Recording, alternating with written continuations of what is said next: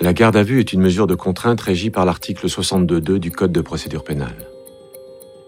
Elle est décidée par un officier de police judiciaire à l'encontre d'une personne soupçonnée d'avoir commis ou tenté de commettre un crime ou un délit. Bienvenue dans Garde à vue, le podcast. Le 28 juillet 2008, le petit Valentin est en vacances dans ce bourg tranquille de l'Ain chez des amis de la famille. Le dîner des adultes s'éternise. Alors le garçon de 10 ans enfourche son vélo et dévale la ruelle devant la maison. Le repas touche à sa fin et Valentin ne revient pas. L'enfant est retrouvé dans une mare de sang. Son corps déchiqueté fait croire à l'attaque d'un chien enragé. Mais l'autopsie relève au moins 44 coups de couteau et montre que Valentin ne s'est pas laissé faire. D'ailleurs, le meurtrier a dû se blesser. On retrouve un sang étranger mêlé à celui du petit garçon. Une patrouille de gendarmes se souvient avoir contrôlé un couple de marginaux avec un chat en laisse. Ils ont été hébergés dans la salle paroissiale du village d'à côté. Dans la pièce, des traces brunâtres. Le même sang étranger. Ils sont repérés en Ardèche, à 200 km de là, interpellés et ramenés dans l'Ain. Une équipe de gendarmes s'occupe de l'homme, Stéphane Moitoiré, et une autre se charge de la femme, Noëlla Ego. Le 3 août 2008 à minuit, sa garde à vue commence. Ces auditions ont été reconstituées avec des comédiens d'après les procès-verbaux des interrogatoires.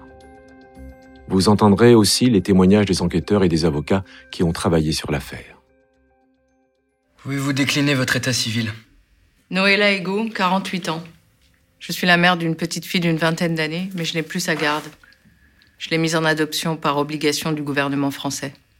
On m'a fait de la pression. Je sortais d'unité de terrain, donc je n'avais qu'un seul mois d'unité recherche à mon actif. Gendarme Frédéric, brigade de recherche. Jusqu'à mon arrivée à la brigade de recherche de Belay, je n'ai jamais eu à traiter le moindre homicide. On est tous jeunes. Sandrine vient de sortir d'école. Maréchal des logis-chefs Véronique, brigade de gendarmerie. La lieutenant est une jeune officier qui vient d'arriver à la SR aussi. Première affaire grave aussi pour la maréchale des logis-chefs qui suit la garde à vue minute par minute dans le bureau d'à côté. On est tous jeunes, mais tous euh, à même à remplir nos missions. La garde à vue s'est déclenchée pendant le week-end des grands départs en vacances.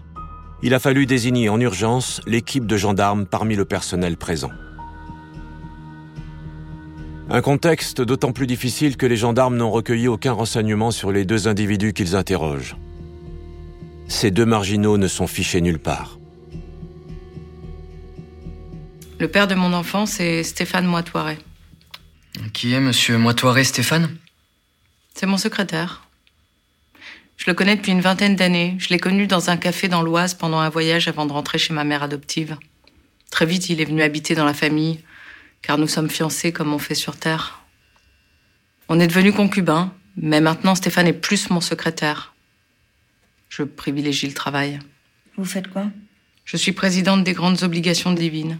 À ce titre, on m'appelle Sa Majesté ou Son Excellence. Et vous. euh, vous travaillez où? Je n'ai pas le droit de vous dire le siège de mon travail, je suis en mission. Tous les jours, des gens se pointent à mon bureau vers 8 heures. Ils ont des dossiers à faire pour la sauvegarde de l'humanité. Je donne aussi beaucoup de subventions aux banques des gouvernements, notamment pour la France. On m'appelle euh, Sa Majesté, Son Excellence. Ce qui est déroutant, c'est qu'elle elle, elle, elle, euh, elle exprime des choses ahurissantes Gilbert Collard, avocat de la mère de Valentin. sur le ton de la tasse de thé. On se dit vraiment qu'on a affaire à des illuminés qui sont dans leur monde. On n'a pas affaire à des gens comme ça tous les jours. Maréchal des logis-chefs Véronique. Est-ce qu'on va réussir à, à se mettre à leur niveau, à établir réellement le dialogue? Aussi, on doit vous appeler euh, Sa Majesté Oui, sinon vous vous exposez à une forte amende. Même un pape ou un chef d'État me doit ce respect. Nous, on doit vous payer une amende. Très cher. Cher. Combien? 5 milliards d'euros. Ah oui, quand même. Oui, mais comme vous faites votre travail, je verrai bien si je vous l'envoie. Les gendarmes, avec leur jeunesse hein, et leur absence totale d'expérience analytique, Gilbert Collard. les gendarmes vont être confrontés à tout un matériel de mots, toute une, euh, toute une déferlante d'expressions délirantes, apparemment. Et ils ont, ils ont la sagesse euh, de ne pas la contrarier.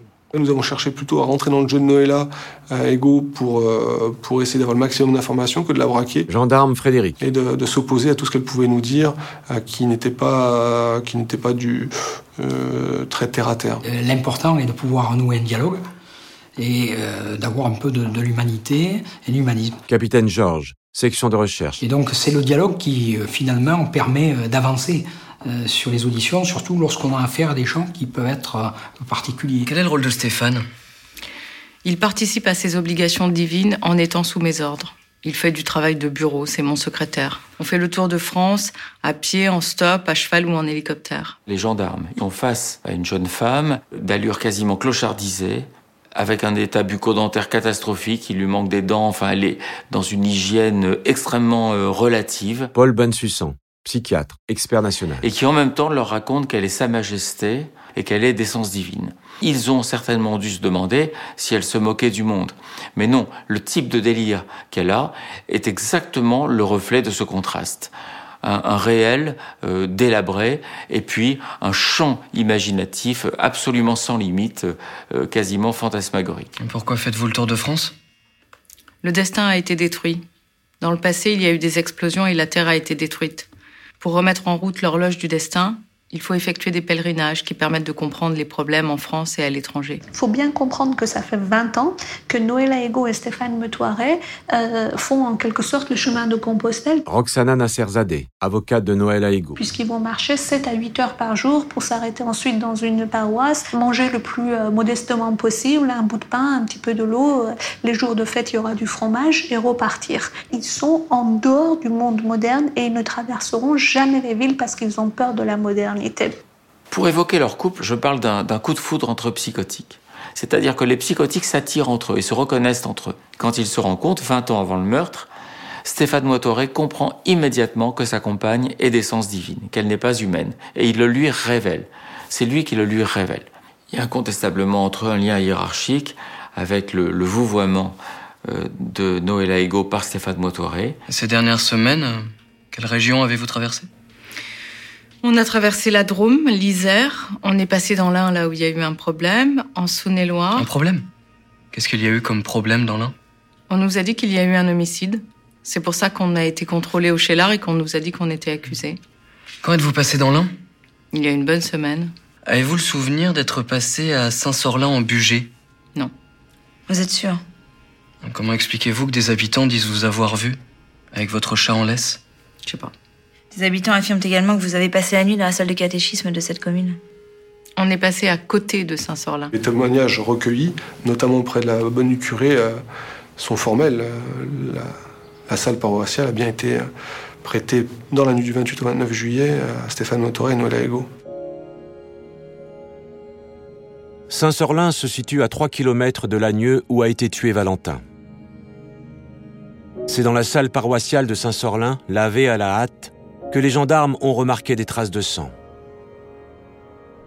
Le révélateur qu'ils ont alors projeté dans la pièce a montré qu'il y en avait eu beaucoup.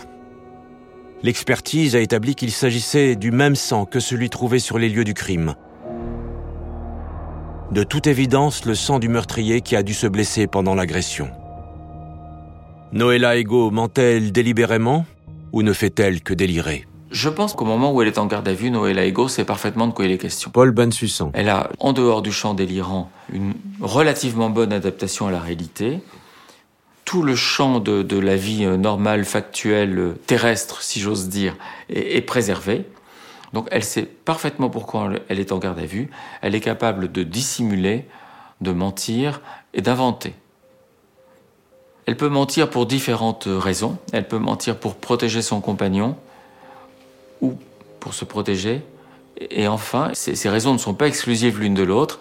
Mentir pour protéger leur mission divine.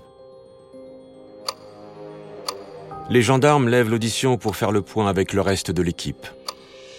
Ils veulent rendre compte de la personnalité pour le moins particulière de celle qu'ils interrogent.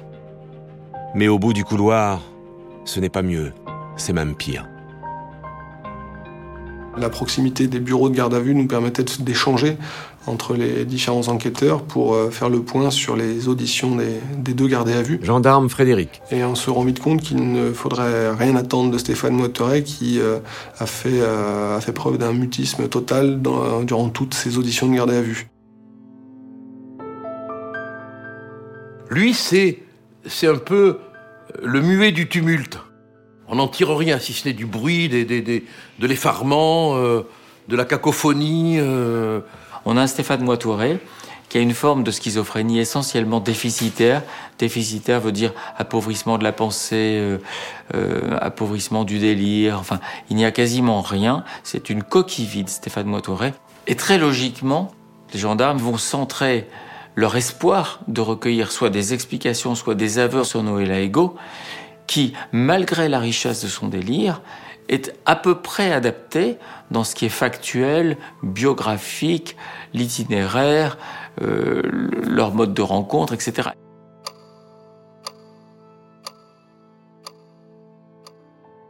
Avez-vous des modifications à apporter à votre témoignage? Oui, il se peut que des clones se fassent passer pour nous pour faire croire que nous sommes passés à certains endroits, dans le but de nous créer des problèmes. Une fois, dans le passé, une dame s'est fait passer pour moi. Elle flinguait n'importe qui, elle s'en fichait, dans le but de me nuire. Je pense que c'est un clone ou le clan du diable qui a fait ce qu'on me reproche aujourd'hui. C'est pour ça que nous sommes accusés, dans le but de faire échouer notre mission, car elle veut prendre ma place de présidente. Dès le début de la deuxième audition, euh, Noëlla change déjà d'attitude. C'est-à-dire qu'elle comprend un peu plus les raisons pour lesquelles elle est entendue euh, dans les locaux de la brigade de gendarmerie de Bourg-en-Bresse. Elle se défausse de suite en parlant de clones, la présence de clones qui auraient pu peut, éventuellement commettre des actes à leur place. Et elle va partir dans, ce, elle va partir dans cette explication-là. Le sosie, le clone. Donc on la laisse parler. La culpabilité de Stéphane Moitoiré laisse peu de place au doute. Alors ce que veulent savoir les gendarmes, c'est le mobile. Pourquoi le petit Valentin a-t-il été tué et avec un tel acharnement? Ils se demandent s'il ne s'agit pas d'un sacrifice planifié. Ils s'engagent sur ce terrain, pas à pas, sans brusquer Noël à ego. Vous êtes attaché à la notion de pureté? Et Monsieur Moitoiré? Il est attaché à l'hygiène et il aime prier pour demander à Dieu la purification de son esprit. Vous avez des rituels particuliers? On utilise des bougies pour les prières, pas pour des rituels de magie diabolique. Vous faites de la magie? Je ne vous réponds pas, c'est personnel. Je ne fais pas partie d'une secte. Et on avait constaté lors euh, de nos investigations la présence de bougies euh, di- disposées d'une certaine manière sous des chaises. Capitaine Georges, Il s'est à penser que ça pouvait être les suites d'un rite initiatique ou d'un rite particulier. Monsieur Moitoiré se dit exorciste. Oui, il a fait de l'exorcisme pour chasser la pensée du mal. L'exorcisme peut justifier la mort d'une personne? Non, mais ça peut arriver. C'est-à-dire Qu'est-ce qui peut entraîner la mort d'une personne selon vous? Le préjudice, toutes les erreurs. La mort physique et spirituelle est due à la méchanceté des gens. En fait, ceux qui ne suivent pas les lois divines. Qui est responsable de juger les fautes relatives à la loi divine? C'est moi. C'est vous? Comment faites-vous pour juger? Pour juger, je me rends au bureau de la mission divine. Je, je trouve que ça n'a rien à voir avec l'affaire. Je ne veux pas qu'on en parle ici. Ça n'a rien à voir?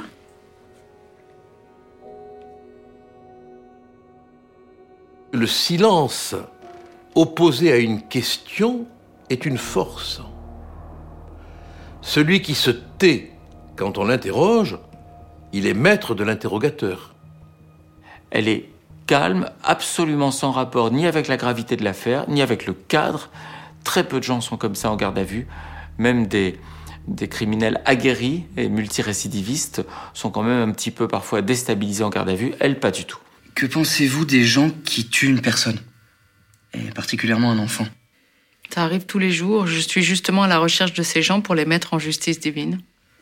Vous savez pourquoi vous êtes là? Il y a eu un problème. Quel genre de problème? Un homicide. Les gendarmes n'ont pas donné plus de renseignements. C'est un enfant qui est mort, madame. Près de Saint-Sorlin. Il jouait dehors avec son vélo, il a pris 44 coups de couteau. Je savais pas. On découvre euh, le petit Valentin criblé de 40 coups de couteau, peut-être même plus. Je crois du reste que qu'on s'est arrêté de compter le nombre de coups tellement euh, euh, la dépouille était transpercée de tous côtés. Et sur le moment, au vu du déchiquetage. Je m'excuse d'employer ce terme, mais c'est celui qui dit la réalité. hein. Au vu du déchiquetage du corps, on s'est même demandé, on s'est même demandé euh, s'il n'avait pas été attaqué par une bête euh, féroce, sauvage, enragée. Qui a pu faire ça selon vous? Je sais pas. Et vous pensez quoi de cet acte? Bah, ça arrive tous les jours, des enfants qui se font kidnapper, violer. On lui parle du meurtre d'un enfant, elle est complètement stoïque. Quoi. Elle, euh, elle se demande pourquoi elle est là. Et elle se moque totalement de la mort de cet enfant. Elle se sent pas du tout concernée. C'est un petit garçon qui a rien demandé, qui était là par hasard et, et ça effectivement elle en prend. Elle a pas l'air d'en avoir conscience ou elle en fait complètement abstraction. C'est pas. Gendarme Sandrine, brigade de gendarmerie. Ça a pas l'air de la gêner en tout cas. Ils n'ont pas, de, ils ont pas de sensibilité. C'est des êtres, des êtres froids. Quoi. Après, pour faire ça, 44 coups de couteau, c'est un sadique ou un malade mental ou, ou un mec qui a été envoûté. Envoûté? Ça peut vous arriver d'être envoûté? Moi, non, je, je suis protégée. Mais Stéphane, ça lui est arrivé d'être envoûté ou ensorcelé. Mais pas au point de faire ça. Il me semble que Stéphane ne peut pas commettre un tel acte. A-t-il été ensorcelé au cours de la semaine dernière? Oui, car on s'est disputé à plusieurs reprises. Il m'a manqué de respect, mais dans ces cas-là, il va dans son coin, il ne sort pas car il se méfie des gens. Non, je, je pense que le, le clone de Stéphane a commis une erreur. C'est pour ça que Stéphane est soupçonné. En fait, le clan du diable veut faire échouer notre mission et les accords finaux avec le gouvernement français et les autres. C'est un complot. Les gendarmes ont le sentiment de tourner en rond, de ne pas parvenir à briser sa carapace délirante. Ils ne savent pas s'ils réussiront à obtenir les explications dont ils ont absolument besoin. Bien sûr que euh, avoir recours à un, spécialiste, un, psychiatre, euh, ça a été soulevé, mais euh, je pense que c'est in- in- inopérable. hein. Ça prendrait trop de temps et c'est incompatible avec les mesures de garde à vue, qui est une course contre la montre euh, pour les officiers de police judiciaire. La mort du petit Valentin a provoqué un tel émoi dans l'opinion publique que les ministres de la Justice et de l'Intérieur de l'époque se rendent sur place en plein milieu de la garde à vue, pour soutenir la famille, mais aussi promettre une conclusion rapide à cette enquête. C'est un crime atroce, barbare, je le rappelle, et nous avons souhaité avec Michel Alliot-Marie venir aussi euh, apporter notre soutien à la famille que nous allons rencontrer maintenant, notre soutien à titre personnel, dans le cadre de nos fonctions respectives, mais également celui euh, du président de la République, parce que c'est un crime barbare qui traumatise la famille, mais qui traumatise l'ensemble des Français. Avec euh, les généraux de Paris qui descendent, avec euh, les magistrats qui viennent dans vos bureaux, avec euh, la presse, avec la pression médiatique énorme. Deux ministres sont descendus, Michel Alliot-Marie et Rachida Dati. Donc pour un jeune gendarme, effectivement, c'est particulier. On se doit de bien faire son travail. Les jeunes gendarmes ont une obligation de résultat, et il ne leur reste plus que 28 heures pour tenter de faire craquer Noël Aigo, toujours enfermé dans son délire. Vous avez déjà suivi un traitement médical? Ou été interné? Non, je, je suis très bien dans ma tête. Mais en ce moment, je suis très fatiguée parce que je ne supporte pas la chaleur. Je suis également fatiguée du voyage. Nous avons interrompu la, la seconde audition à la demande du PC Enquête qui avait une nouvelle importante à nous communiquer. On attendait avec impatience le retour d'ADN. hein. J'ai été le premier informé puisque c'est le laboratoire qui m'a contacté sur mon portable. L'ADN euh, qu'on a retrouvé, qui est mélangé dans le corps, enfin avec le sang du petit, c'est celui de Stéphane Moitoiré. Nous avions donc la certitude scientifique, donc une preuve matérielle, que Stéphane Motoré était à l'origine des coups mortels portés euh, au jeune Valentin. S'il n'y a plus aucun doute sur l'implication de Stéphane Moitoiré dans le meurtre de Valentin, le mobile n'est toujours pas élucidé. Pourquoi? C'est la question du pourquoi. Gilbert Collard, avocat de la mère de Valentin. à laquelle euh, toutes les analyses les plus approfondies et méticuleuses de l'ADN ne répondront jamais. Et les gendarmes n'ont pas avancé non plus sur la responsabilité de Noël Aigo. Est-elle l'instigatrice, la commanditaire de ce meurtre? A-t-elle apporté une aide matérielle à Stéphane Moitoiré? Ou n'a-t-elle su qu'après ce que son compagnon avait commis? Trois précieuses heures se sont encore écoulées quand débute la troisième audition. La jeune maréchale des logis-chefs qui supervisait la procédure dans le bureau d'à côté vient assister ses collègues qui espèrent déstabiliser Sa Majesté en lui mettant sous le nez les résultats ADN. L'intérêt pour moi, c'était de venir, d'observer, de voir comment elle se comportait au niveau de l'ADN. Maréchal des logis-chefs Véronique. Brigade de gendarmerie. Et à partir de ce moment-là, de pouvoir me faire une idée pour savoir comment éventuellement l'attaquer sur un autre angle. On a trouvé du sang sur le lieu de découverte du corps du petit garçon. C'est le même sang qu'on a trouvé sur la poignée de la porte de la salle du catéchisme où vous étiez. Mhm. Vous comprenez? Il y a un lien entre le sang qu'on a trouvé sur la porte et celui qui est sur le corps, c'est le même. C'est scientifique. Ce sang, on vient d'avoir les résultats de l'ADN. C'est celui de Monsieur Moitoret. Ça peut arriver, il a dû passer au même endroit par hasard. Non, madame, les traces de sang de votre ami, on les a retrouvées mélangées au sang du petit garçon. Je sais pas quoi vous dire, je sais pas ce qui s'est passé. Il n'y a pas de hasard, aucun doute possible. Dans la salle du catéchisme, il y avait plein d'eau. Vous avez essayé de laver le sang. Il restait plein de traces sur les murs, au sol. J'étais là quand les techniciens ont fait leur analyse avec un produit spécial. On voit tout. J'ai pas vu de sang. Noël Ego paraît totalement détaché. Gendarme Frédéric. Des éléments que nous avons à l'encontre de Stéphane Moitoret. On a toujours le même sentiment qu'elle cache quelque chose, qu'elle n'est pas folle et que ça va être à nous de trouver la faille pour pouvoir euh, essayer de la faire parler. Il était comment Stéphane Moitoret le mardi 29 au réveil? Il m'a rien dit de spécial. Il était plus agité, plus calme que les jours précédents? On se dispute un peu en ce moment. Ça fait un mois, c'est pas pareil qu'avant. Depuis le 29 Non, ça fait un mois qu'on se dispute. On dirait une autre personne, il, il me manque de respect, il m'insulte. D'habitude, il est pas comme ça. Oui, mais mardi matin. Il était normal. Monsieur Moitoret a-t-il quitté la salle de catéchisme dans la nuit du lundi 28 au mardi 29 juillet? Je sais pas s'il est sorti, j'en sais rien. Pourtant, Moitoret sans vous obéir, après les déclarations que vous nous avez faites. Mais depuis un mois, c'est ce que je vous dis. On dirait une autre personne, il ne m'obéit plus. Il est allé tuer un petit garçon de 11 ans en pleine nuit sans vous le dire. On vous dit que Stéphane Moitoret serait l'auteur d'un crime sur un enfant de 11 ans. Ça a pas l'air de vous surprendre, de vous toucher. Non. Vraiment Bah, c'est pas surprenant de voir des crimes et des meurtres de nos jours. Comme il ne m'écoute plus, il est possible qu'il soit devenu meurtrier. Bon, je suis quand même surprise, euh, même s'il y a des enfants qui meurent tous les jours. Et puis bon, c'est pas mon enfant, ça me touche pas plus que ça. Mais je pense qu'elle n'a pas d'empathie.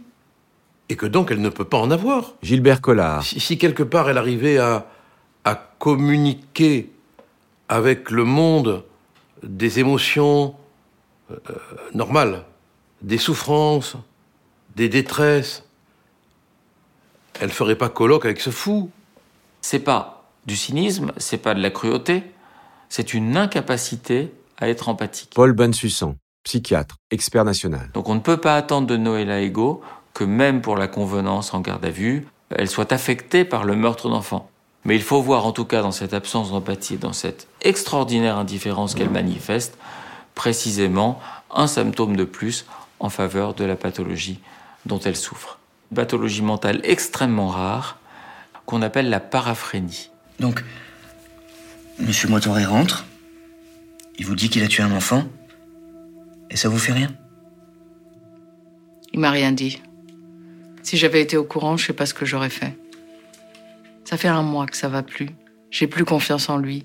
Je me demande si, si c'est le même mec qui vit avec moi. Il m'insulte facilement alors qu'avant c'était pas le cas. Je me demande si c'est son sosie ou quelqu'un qui lui ressemble vraiment. On sent que Noëlla se détache petit à petit de Stéphane Motoret. Elle commence à moins protéger euh, son secrétaire. On arrive à commencer à la faire venir sur, euh, l'éventuelle culpabilité du sosie, du clone de Stéphane Motoret, ce qui n'est pas rien, mais on n'arrive pas encore à la faire basculer sur la réalité. Les gendarmes doivent arrêter l'audition car il faut demander la prolongation de la garde à vue. Contrairement à ce qu'ils avaient espéré, les résultats ADN n'ont pas ébranlé Noëlla Ego. Ils décident alors de changer de stratégie. Ils tentent une nouvelle méthode. Elles ont voulu réaliser une audition toutes les deux avec euh, Noëlla Ego pour voir si, euh, eh bien, si le, le, feeling passait mieux, si euh, la confiance pouvait s'établir entre, entre des femmes, seulement des femmes. Vous avez eu un enfant? Oui. Comment ça s'est passé? Vous savez qui est le père? Oui, c'est Stéphane Moitoiret. Cet enfant était-il désiré? Il n'était pas programmé, mais nous ne l'avons pas refusé. On voulait le garder et s'en occuper tous les deux. Mais il a été adopté tout de suite en adoption secrète. Est-ce que votre relation a changé à ce moment-là? Non, elle s'est dégradée il y a un peu plus d'un mois. Elle parle beaucoup des disputes avec Stéphane Moitoiré. Maréchal des logis chef Véronique. Ce qu'on n'avait pas avant, parce que c'est vrai qu'avant, elle nous disait surtout euh, c'est moi l'être supérieur, c'est lui mon, mon serviteur, je suis sa majesté. Elle va plus trop être au-dessus de lui, elle va être plus en dessous de lui. Dimanche après-midi, qu'est-ce qui se passe? Nous avons été pris en stop près du village où nous avons été contrôlés. Stéphane et moi cherchions un village pas loin pour passer la nuit. À des questions précises, elle répond de manière plus précise. On a vraiment l'impression que le courant passe. Qu'est-ce qui a choisi la destination de Saint-Sorlin? Stéphane a regardé la carte et il a choisi Saint-Sorlin. Je sais pas pourquoi celui-ci et pas un autre. Quelle heure était-il lorsqu'on vous a remis les clés? Hum, Il commençait à faire nuit. À 10 heures, j'ai rentré les sacs et les bagages seuls dans l'hébergement. Euh, je me suis occupée du chat, j'ai mangé. Quand il a été interpellé, le couple tenait un chat en laisse. Et les gendarmes se sont demandé quoi faire de l'animal. Le chat, on l'avait gardé parce qu'initialement, on ne savait pas comment euh, le faire. On, euh, on voyait bien que c'était un élément qui pouvait peut-être permettre Capitaine Georges. une accroche euh, de quelque chose. Et à ce moment-là, on se dit, est-ce qu'il serait pas opportun d'essayer d'utiliser cette corde sensible et d'essayer de discuter avec elle en lui disant de- que si elle, nous, si elle nous donne des éléments plus précis, euh, on pourrait éventuellement lui laisser voir son chat, ce qui n'est pas du tout prévu en matière de garde à vue. On essaie. On essaie, les circonstances sont exceptionnelles, on a un chat avec nous, ça c'est aussi exceptionnel. On tente. Les enquêtrices lui ont passé ce marché. Si elle répond aux questions, elle pourra voir son chat à la fin de cette audition. À 22h30, vous êtes tous les deux dans la salle de catéchisme. Oui. Qu'est-ce qui s'est passé après? Je me suis endormie rapidement. Et Stéphane? Stéphane a dû manger et faire sa toilette. Et ensuite? Je sais pas ce qui s'est passé. Vous avez entendu quelque chose? Non, je dormais. Et le matin, vous avez remarqué quelque chose? Le matin, on évite de se parler car il est sur les nerfs et après c'est la dispute. C'est pour ça que je me suis demandé si c'était lui ou bien un clone. Dès l'instant où, ça devi- où les, les choses deviennent importantes, où les choses peuvent la mettre en porte-à-faux, elle ne répond pas. Vous parlez régulièrement de disputes avec Stéphane Malfoiré, pourtant il vous doit obéissance. Pourquoi vous nous parlez de ces disputes depuis qu'on vous a révélé les résultats des tests ADN Ça n'a aucun rapport avec les tests ADN. Je me pose la question de savoir s'il a changé depuis un mois. Pourtant, lui, dans ses propos, il répète en boucle qu'il est votre secrétaire fidèle. Mais moi, je subis ces agressions verbales depuis un mois. J'ai même pensé à le quitter pour poursuivre la mission seule avec mon chat. Moi, ton chat, je te l'aurais laissé au bord de la route. Un propos déplacé qui peut casser tous les efforts entrepris pour mettre Noëlla Ego en confiance. La jeune gendarme choisit de quitter la pièce pour ne pas perturber davantage l'audition. Le lundi après-midi, je n'assiste pas aux auditions de Noëlla Ego. Je m'occupe de mettre en page la procédure. Gendarme Sandrine, brigade de Je gendarmerie. tombe sur les photos de la découverte euh, du corps du petit Valentin. Je les visionne.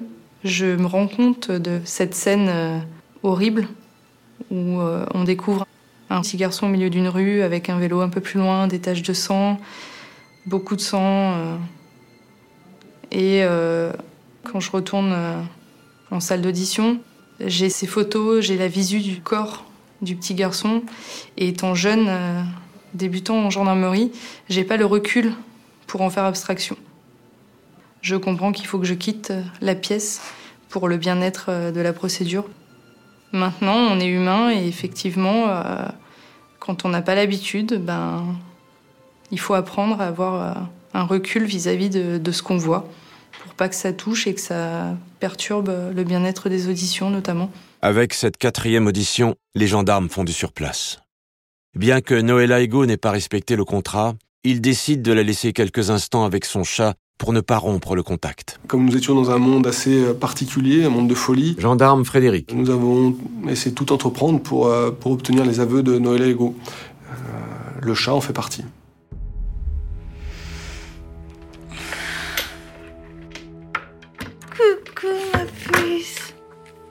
Ça va mon trésor Coucou.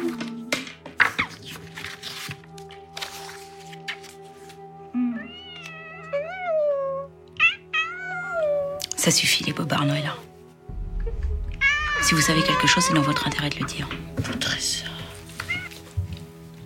Il faut nous dire ce que vous savez. Oui, oui. Vous allez prendre comme lui, vous allez pas y couper. Coucou. Il est tout à fait logique que, que les gendarmes aient tout essayé. Paul Bensussan. Que ce soit de lui permettre de, de revoir son chat euh, pendant sa garde à vue, ou de dire à un moment on va être dans une sensibilité plus féminine et, et on ne va mettre que des gendarmes femmes, c'est je, je, je, ne peux pas dire c'est une bonne idée ou c'est une mauvaise idée. Oui, mon trésor. Il faut tenter, il faut voir comment ça répond et s'adapter en temps réel. On en est à presque 30 heures de garde à vue. Et on ignore toujours les circonstances de la mort du petit Valentin. Moitoiré, dans le bureau d'à côté, répète en boucle qu'il est le secrétaire de Sa Majesté. Impossible d'en tirer plus.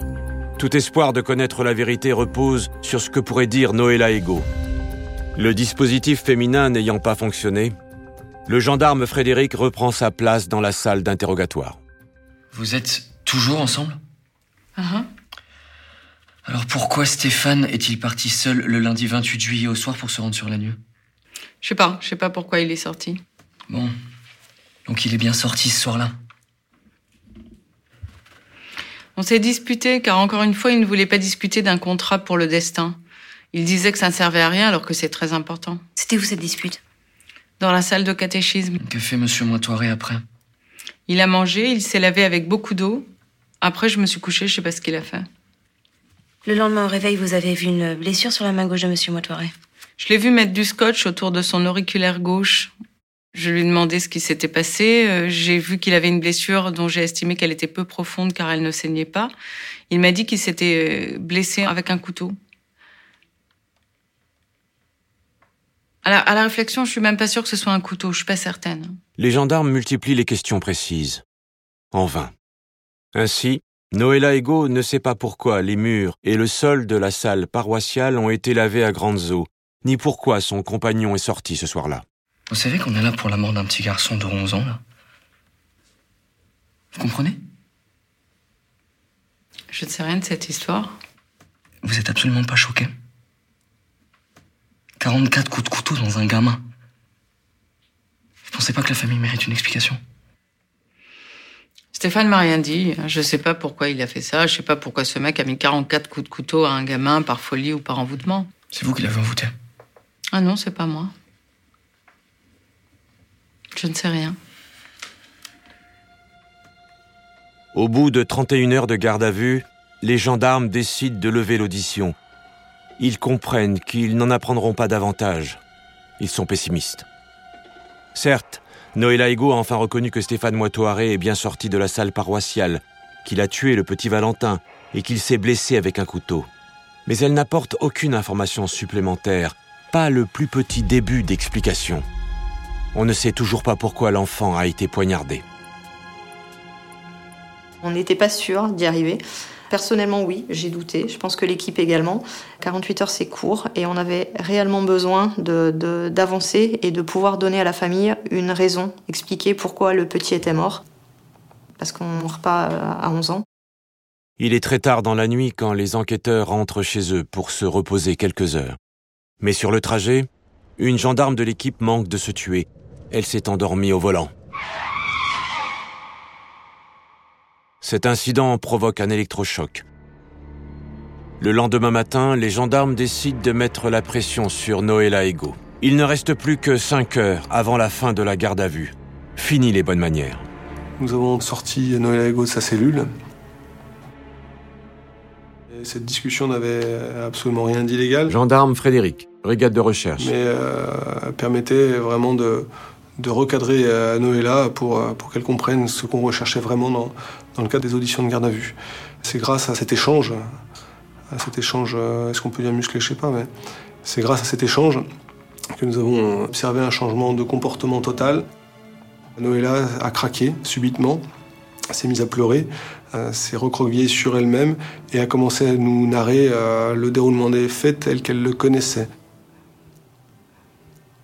La première réaction que nous avons, c'est de vite nous mettre derrière le clavier pour recueillir vraiment euh, toutes ces réactions avant qu'elle ne change d'avis.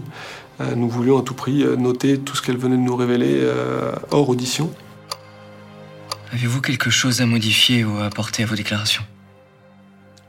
Oui, j'ai des précisions à apporter à mes déclarations. Le lundi 28 juillet après-midi, on était à Léman sur la place. Un 4x4 de la gendarmerie est arrivé et ils nous ont demandé nos papiers. Pendant dix minutes, on attendait. Les gendarmes ont dit à Stéphane qu'il était recherché dans toute la France pour vol et qu'il fallait qu'il dégage de France. Stéphane était vachement en colère. Il a dit qu'il voulait provoquer un retour en arrière, ce qui implique de provoquer un incident. C'est quoi un incident? Ça implique forcément la mort de quelqu'un. Je lui ai dit euh, de me tuer, euh, qu'il me casse le cou euh, pendant la nuit. Mais il m'a répondu qu'il voulait pas ça. Il était perturbé et en colère. Il, il criait qu'il qu'il voulait un retour en arrière. Alors je me suis énervée et je lui ai dit bah tant pis, il y aura un retour en arrière et, et- et on en finira avec cette mission. Le facteur déclenchant, c'est ce contrôle de gendarmerie qui les a énervés.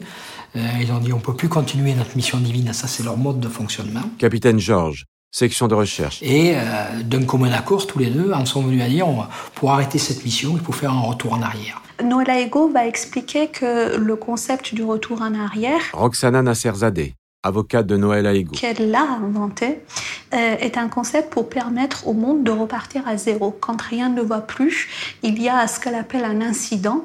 Et une fois que l'incident s'est produit, euh, les compteurs vont être mis à zéro et on repart sur des bonnes bases. Vous a-t-il dit qu'il allait tuer quelqu'un? Non, mais je sais que ça se passe comme ça pour un retour en arrière. D'où ça vient les retours en arrière? C'est mon esprit qui les a créés. Ça arrive souvent et il y a dix ans, il y a déjà eu un retour en arrière. On peut s'interroger de savoir si un couple comme ça a pu, dans, dans le passé, commettre euh, d'autres faits du même type. On a déjà fait un incident il y a une dizaine d'années. Paul Bensussan, psychiatre, expert national. Est-ce qu'on est là en présence d'une fabulation et d'une invention délirante, comme elle en est capable, ou est-ce qu'elle nous livre un, meurtre non élucidé euh, qui pourrait être expliqué dix années après on, on- on ne le sait toujours pas euh, euh, à ce jour. Avez-vous cherché à retenir Stéphane lorsqu'il part pour faire un retour en arrière? Je ne m'y suis pas opposée. Je savais que s'il allait au bout de ses pensées, ça, ça finirait par la mort de quelqu'un. Mais si je, si j'avais essayé de le retenir, il aurait été violent avec moi. Et ensuite? J'ai mangé, puis je me suis couchée, j'étais fatiguée. Une heure après, je, je dormais. Stéphane est rentré en me disant qu'il avait tué un petit garçon. Alors, Je l'ai disputé euh, en disant qu'il avait exagéré. Dans le cadre de mes missions divines, Stéphane sait très bien que j'interviens beaucoup pour les enfants. J'ai eu le sentiment qu'il était jaloux de mon sentiment pour les enfants. On voit bien que pour elle, c'est une pécadille ce qu'il a fait. Paul Bensussan, D'ailleurs, elle l'a disputé. Vous voyez le- le- la terminologie qu'elle emploie. Je le dispute, il fait ça pour m'embêter. Parce qu'il sait l'amour que j'ai pour les enfants. Mais ça ne fait pas plus que l'embêter, ça ne la bouleverse pas. Il lui dit qu'il a tué un gamin, elle le dispute. Non, mais, mais c'est- le registre euh, lexical est insupportable. Gilbert Collard, avocat de la mère de Valentin. insupportable. Vous a-t-il décrit cet enfant? Il m'a dit que c'était un petit garçon euh, en ville qui, qui descendait les escaliers. Moi, je trouve ça bizarre, un enfant qui se balade la nuit. euh, et j'ai 44 coups de couteau, je trouve ça bizarre. 44 coups de couteau, ça représente quelque chose dans vos missions divines? Non, ça n'a aucun rapport. C'est un appel de leurs collègues, qui cherchent les vêtements tachés de sang dont s'est débarrassé Stéphane Moitoaré, comme l'a signalé Noëlla Ego juste avant l'audition lorsqu'elle a craqué. Mais ils ne trouvent rien à l'endroit indiqué. Ils demandent donc des précisions. Sur le plan, elle pointe un lieu à la sortie du village. Cette fois, ce sera la bonne. Les gendarmes mettront la main sur le pantalon et le t-shirt ensanglanté. Cette découverte confirme que Noëlla Ego est bien en train de dire la vérité. Et ensuite? Ensuite, il, il veut partir tout de suite, mais moi je dis non. Pourquoi vous ne voulez pas partir tout de suite? J'avais pas envie, euh, il pleuvait. euh, Je lui ai dit qu'il valait mieux qu'il se lave et qu'il se repose. Moi, j'ai eu du mal à dormir, j'arrêtais pas de repenser à ce qui venait de se passer. Pourquoi ne pas être parti pour signaler les faits à la police ou à la gendarmerie? Je tiens à dire que j'ai un dégoût de vivre en France. C'est pour ça que je l'ai pas dénoncé. Je l'ai pas protégé non plus. Euh, j'ai pas signalé les faits pour pas qu'il se fasse avoir tout de suite. Et l'enfant dans tout ça? Il y a un enfant de 11 ans qui est mort. Oui, bah les gendarmes allemands, ils nous ont traités de voleurs alors. Malgré l'aberration et l'absurdité du mobile, Les gendarmes doivent établir si Stéphane Moitoiré était tout de même conscient de son geste cette nuit-là. Et ils comptent sur Noëlla Ego pour les aider à le déterminer. Ce qui aura des conséquences judiciaires capitales. Si son discernement est considéré comme seulement altéré au moment des faits, Moitoiré sera jugé. En revanche, si son discernement était aboli, il sera reconnu irresponsable. Il sera alors interné en hôpital psychiatrique et il n'y aura pas de procès. Selon vous, à son arrivée à la cure, Stéphane était-il délirant? Ah non, il était, il était conscient, euh, il regrettait ce qu'il venait de faire. Il arrêtait pas de me dire Tu te rends compte, j'ai été attiré à faire ça comme s'il avait été forcé. Quand il se nettoie, quand il met ses affaires dans un sac poubelle, pensez-vous qu'il est conscient? Oui, voilà. Pourquoi les mettre dans un sac poubelle Pour les jeter. Pourquoi les jeter Pour cacher les preuves. Il vous l'a dit Oui, il ne voulait pas laisser de preuves, il voulait euh, se débarrasser de ses vêtements et les jeter quelque part. Et le couteau Il l'a planqué un peu après le pont de Saubrena. Tous les éléments que nous donne euh, Noëlla Ego vont dans le sens d'une pleine responsabilité de Stéphane Motoré dans la commission de, de son acte odieux. Gendarme Frédéric. En rentrant à la cure, il veut à tout prix partir rapidement, ce que refuse Noëlla à cause du mauvais temps.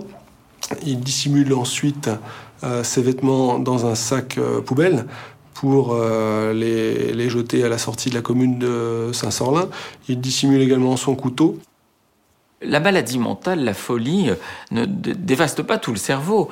On peut voir des malades mentaux avoir, après un acte, après un crime fou, avoir des comportements relativement adaptés. Il faut s'imaginer le schizophrène qui a donné 44 coups de couteau à un enfant. Il reprend conscience, il a une mare de sang, il a un cadavre d'enfant à ses pieds, et il sait très bien, même grand malade mental, qu'il est dans de mauvais draps et qu'il faut essayer de s'enfuir.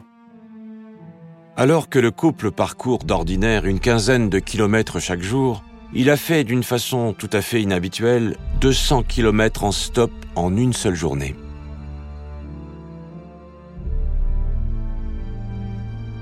Vous avez été interpellé en Ardèche.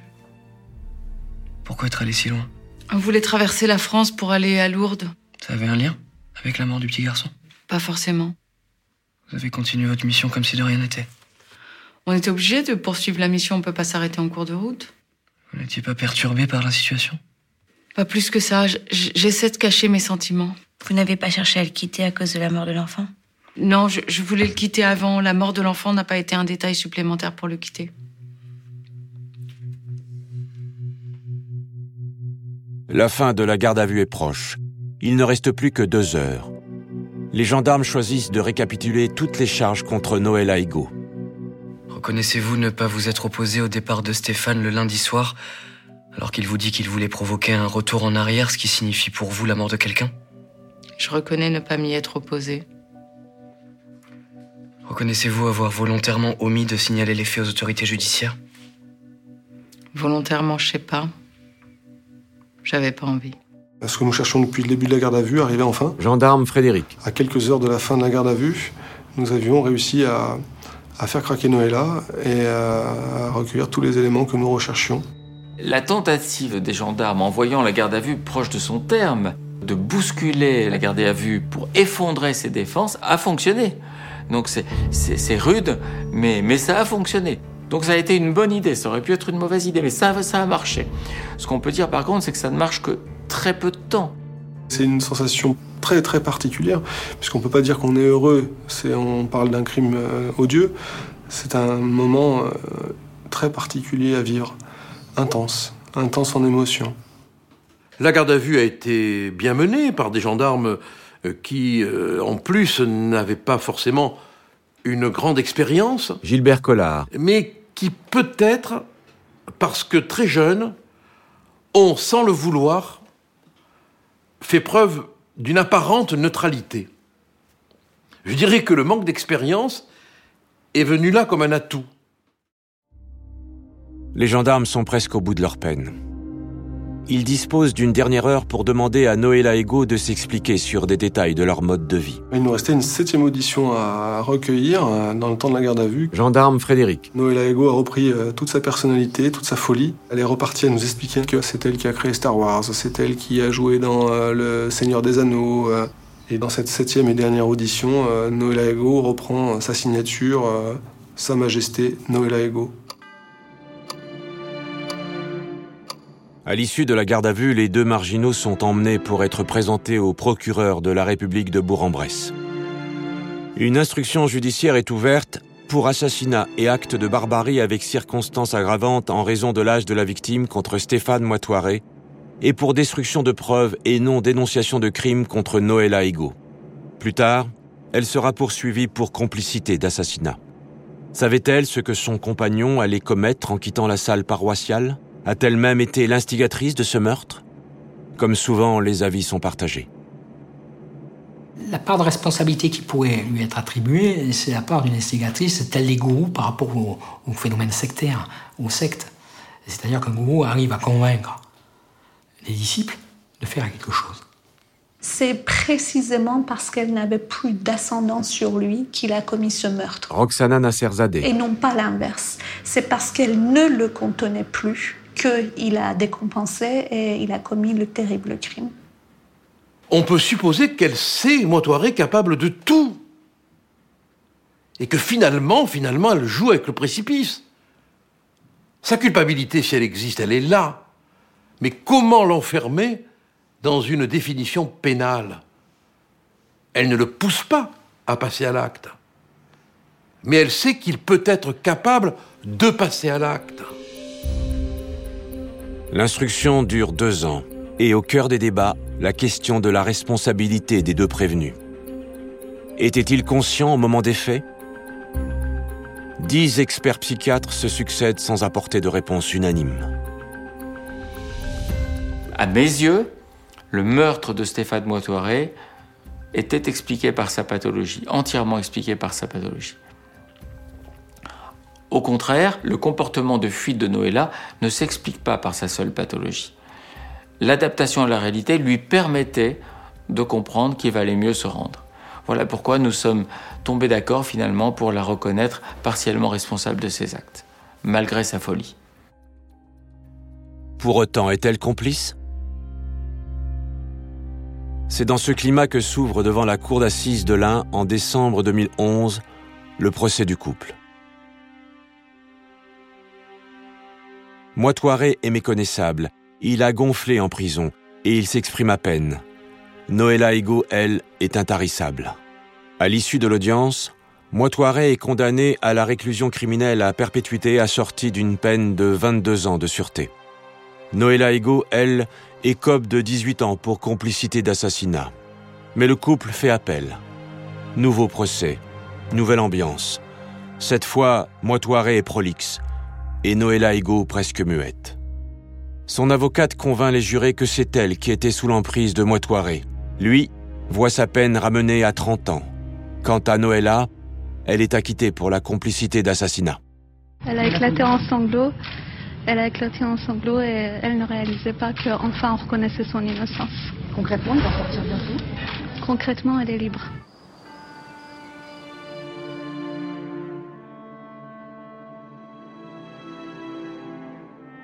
Elle aurait pu être condamnée comme elle a été acquittée, je veux dire. hein. Il y avait autant d'éléments pour la condamner que pour l'acquitter. hein. Mais elle a quand même bien chargé Moitoiré en appel. hein. Ce qui lui a bien rendu service aussi, faut le dire. Pourquoi lui? Pourquoi ce jour-là? Pourquoi à cette heure-là? Personne ne peut y répondre. Personne. Le crime reste un mystère. L'enfant, dans le cas présent, euh, s'est trouvé euh, au mauvais endroit, au mauvais moment, et c'est vraiment la faute à pas de chance. La seule constatation euh, plausible, c'est le fait que c'était une proie facile et que c'est le malheur a voulu que l'enfant croise le chemin de Moitoiré. Stéphane Moitoiré purge sa peine sans bénéficier du moindre suivi psychiatrique. Quant à Noëlla Ego, dès sa sortie de prison, elle a fait l'objet d'une hospitalisation d'office.